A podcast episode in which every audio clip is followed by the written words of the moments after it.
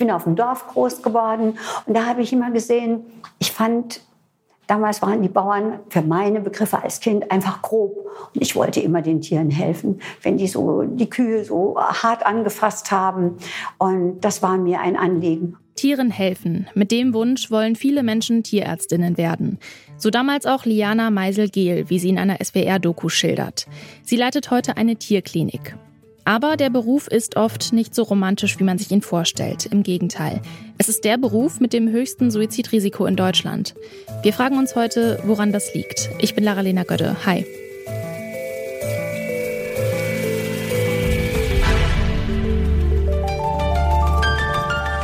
Zurück zum Thema.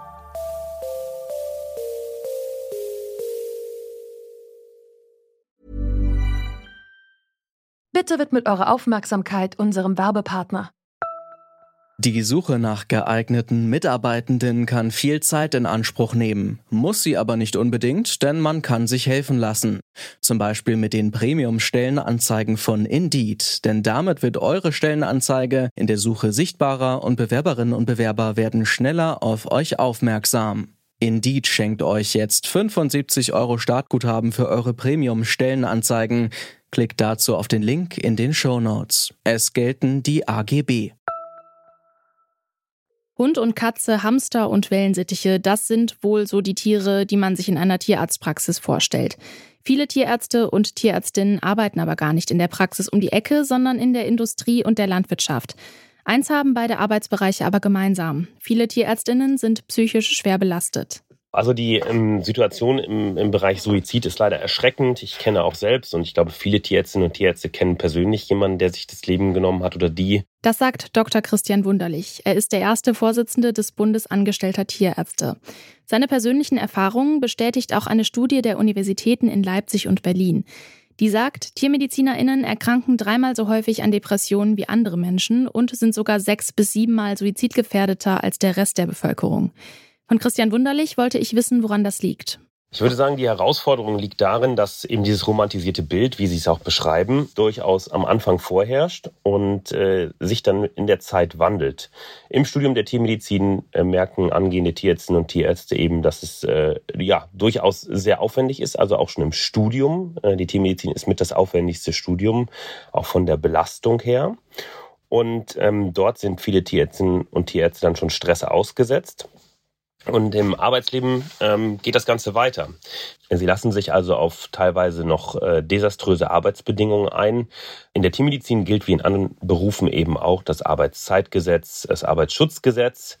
Und das ist gleichzeitig noch lange nicht bei allen bekannt. Ähm, es wird besser. In den letzten fünf Jahren hat sich einiges getan und das ist auch unser Ziel als Bund angestellter Tierärzte darüber eben aufzuklären, dass es so etwas gibt wie Ruhezeiten das heißt, nach einem Dienst habe ich elf Stunden Anspruch auf Ruhe, auf Erholung und dass meine maximale Arbeitszeit aktuell maximal zehn Stunden sein darf.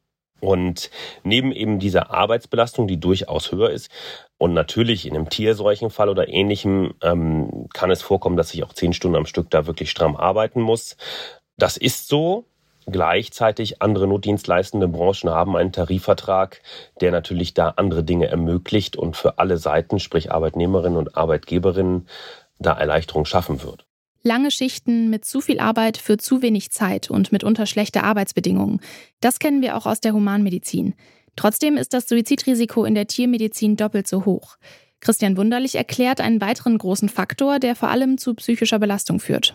Tatsächlich ist es ja so in der Tiermedizin, dass wir als Tierärztinnen und Tierärzte nicht nur das Tier behandeln, sondern auch den Besitzer oder die Besitzerin mitbehandeln. Das heißt, ähm, die Tierbesitzerinnen haben natürlich äh, ein, großes äh, ja, ein Leiden eben auch, wenn es dem Tier schlecht geht. Und ich bin also der Situation gegenüber, dass ich mich um die BesitzerInnen kümmern darf.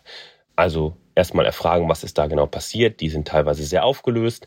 Und dann auch noch ein Tier vor mir habe, was ja ein Familienmitglied ist. Und da gibt es auch genug Belege, die eben zeigen, die Tiere werden mehr und mehr zum Kindersatz, zum Familienmitglied, wie auch immer.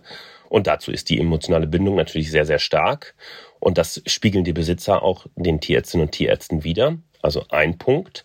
Dann natürlich der Stress. Wir haben die Herausforderung, dass ähm, es aktuell ne, einen Höchststand an Kleintieren gibt in der deutschen Bevölkerung. Das heißt, die Praxen, die Kolleginnen und Kollegen sind massiv überrannt, würde ich fast behaupten, weil sie einfach ähm, ja so viele auch Neutierbesitzerinnen äh, betreuen dürfen, die auch mit Kleinigkeiten aktuell auflaufen. Da hat der Hund eine Zecke, das ist kein lebensbedrohlicher Notfall, damit kommen sie aber auch in den Notdienst. Und ähm, dann eben all das führt zusammen zu Stress. Und wir dürfen nicht vergessen, als Tierärztinnen und Tierärzte haben wir in den meisten Fällen in den Praxen eine tierärztliche Hausapotheke. Also wir haben auch den Zugang zu ähm, durchaus tödlichen Substanzen, was ja, ich sag mal, bestimmte Dinge dann erleichtert. Was muss denn jetzt konkret geschehen, um gegen die vielen Fälle von Suizid und Depressionen vorzugehen und weiter vorzubeugen? Also wer ist da in der Verantwortung auch, was Grundlegendes zu verändern? Das ist eine gute Frage und ich würde sagen, es ist ein multifaktorielles Thema beziehungsweise ein multifaktorielles Herangehen gefragt. Unserer Überzeugung nach im Bund angestellter Tierärzte geht es erst einmal darum, überhaupt aufzuklären und den angehenden oder jetzt eben dann auch später fertigen Tierärztinnen und Tierärzten klarzumachen, was ist überhaupt rechtens und wie viel sollte und darf ich arbeiten. Das ist gar nicht so klar. Das hat damit zu tun, zu viel Arbeiten, Überstunden, all das führt auch zu Stress. Das geben uns die Kolleginnen und Kollegen auch wieder und auch zu Überlastung und dann auch zu ähm, kritischen Gedanken. Ich würde aber auch sagen, dass an den Universitäten angefangen werden sollte, darüber aufzuklären, was bedeutet es, was ist Wohlbefinden, was ist Wellbeing, ähm, wie achte ich auf mich selbst und dass eben gewisse Arbeitszeiten einzuhalten sind. Und das gilt natürlich auch für die Arbeitgeberinnen und Arbeitgeber. Auch die arbeiten zu viel und sind natürlich suizidgefährdet. Auch da ein normales Maß äh, zu erreichen und eben dann im weiteren Prozess, also regelmäßig auch im Berufsstand aufzuklären, möglicherweise Supervision anzubieten. Und ähm, das weiß ich nun aus eigener Forschungstätigkeit just vor kurzem, das Thema Führung und Anerkennung ist ein ganz relevantes.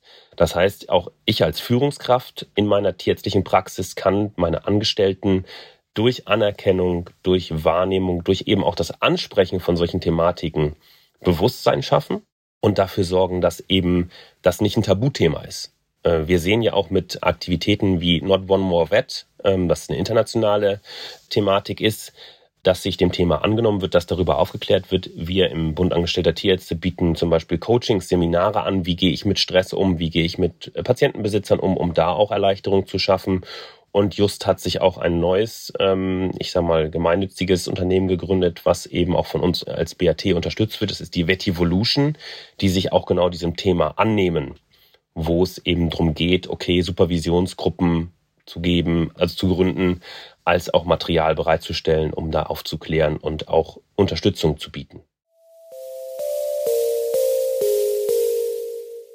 Dass das Suizid- und Depressionsrisiko bei Tierärztinnen so hoch ist, hat verschiedene Gründe. Zeitlicher Stress, überfüllte Praxen und zu wenig Ruhezeiten. Aber auch die Rekordzahl an Haustieren ist ein Faktor. Und nicht zuletzt die BesitzerInnen psychologisch zu betreuen, belastet TierärztInnen mitunter schwer. Laut Christian Wunderlich braucht es vor allem viel Aufklärung und ein größeres Bewusstsein, um gegen die Missstände vorzugehen. Das alleine wird aber nicht reichen, wenn nicht auch das Arbeitspensum kleiner wird. Für alle Menschen, die nicht weiter wissen und überfordert sind, gibt es die Telefonseelsorge, die anonym und kostenlos ist und 24 Stunden lang unter der Nummer 0800 111 0111 und 0800 111 0222 erreichbar ist. Und damit sind wir raus für heute. An dieser Folge mitgearbeitet haben Sophia Ulmer, Mira Emmerling, Ina Lebedjew und Toni Mese. Produziert wurde die Folge von Andreas Popella, Chef vom Dienst war Anton Burmester und mein Name ist Lara-Lena Gödde und ich sage ciao, bis zum nächsten Mal. Zurück zum Thema vom Podcast Radio Detektor FM.